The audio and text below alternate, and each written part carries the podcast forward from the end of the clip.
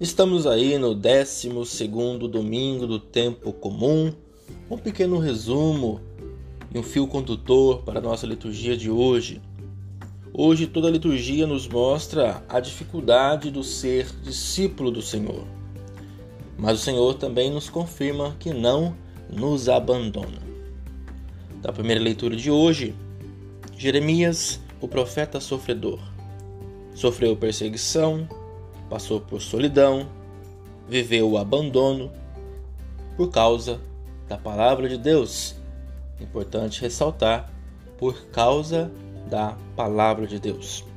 No evangelho de hoje, Jesus confirma a inevitabilidade das perseguições, mas acalenta dizendo: Não temais, pois a presença do Senhor é contínua e Paulo, na segunda leitura, mostra que a fidelidade ao Senhor gera vida, mas alerta que o egoísmo e a autossuficiência geram a morte. Que Deus abençoe o nosso domingo.